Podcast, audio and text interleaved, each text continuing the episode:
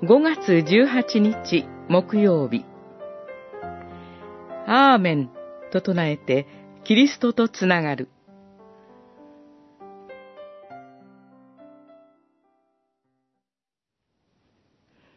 私たちとあなた方とをキリストに固く結びつけ、私たちに油を注いでくださったのは神です。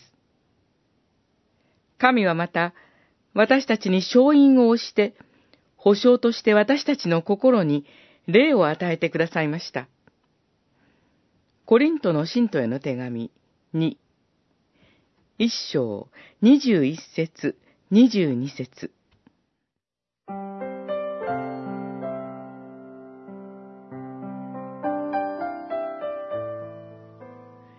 アッバ父よと叫ぶ、巫女の霊に助けられて祈れるなら、力が与えられて、頑張れそうな気がします。しかし、試練の道を歩んでいる時には、祈ることすらできなくなるというのが、弱い私たちの現実です。今日の御言葉の直前にこう書いてあります。神は真実な方です。神の約束はことごとくこの方においてしかりとなったからです。それで、私たちは神を称えるため、この方を通して、アーメンと唱えます。神はもう、イエス・キリストにおいて、すべての約束を果たしてくださいました。神も、イエス・キリストも、真実な方、アーメンな方です。